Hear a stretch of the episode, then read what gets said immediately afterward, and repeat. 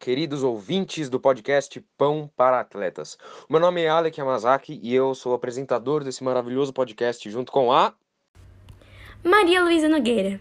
Hoje nós iremos entrevistar uma menina de apenas 15 anos, que além de aluna, ela é campeã pan-americana de ginástica olímpica, ganhando seu último título em uma competição no Peru, no ano passado, representando o nome de uma das maiores equipes nacionais, Palmeiras.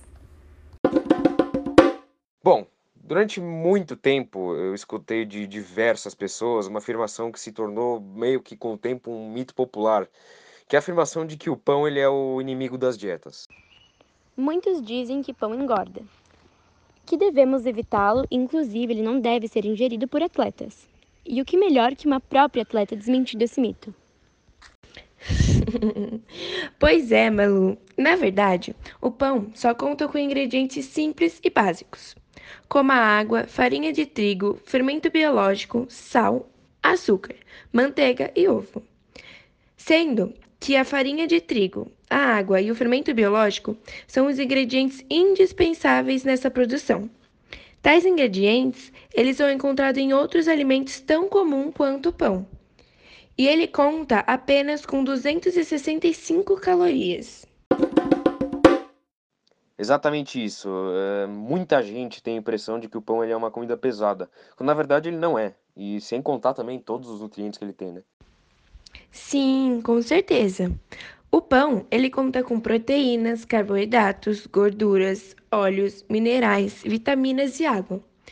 Nutrientes que auxiliam na beleza, gestação e até mesmo na alegria e vitabilidade.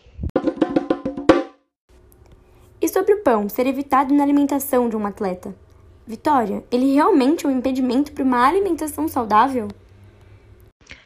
Olha, apesar de acharem que o pão é o inimigo, o pão é o nosso melhor amigo, porque são fontes práticas, baratas e saudáveis de carboidratos para as refeições que antecedem a prática do nosso exercício físico.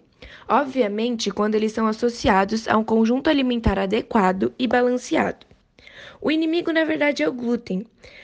Se pegarmos a pirâmide alimentar, veremos que ele faz parte do grupo 1, o grupo base fundamental para a composição alimentar. É um elemento essencial para a nutrição diária do ser humano e jamais deve ser dispensado da sua dieta.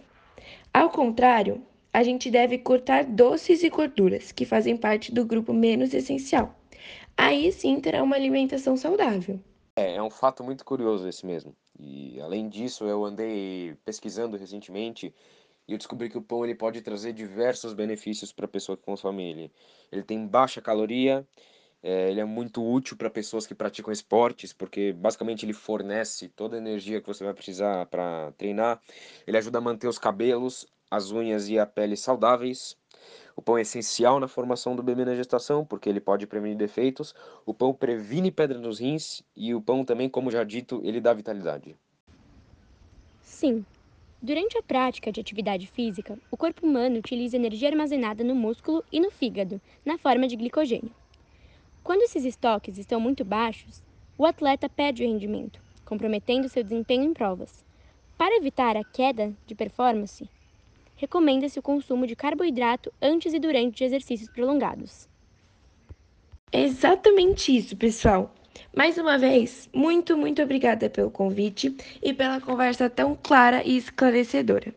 Espero que eu possa voltar aqui, hein? Vitória, muito obrigada por aceitar o convite e obrigada, ouvintes, por estarem conosco até agora.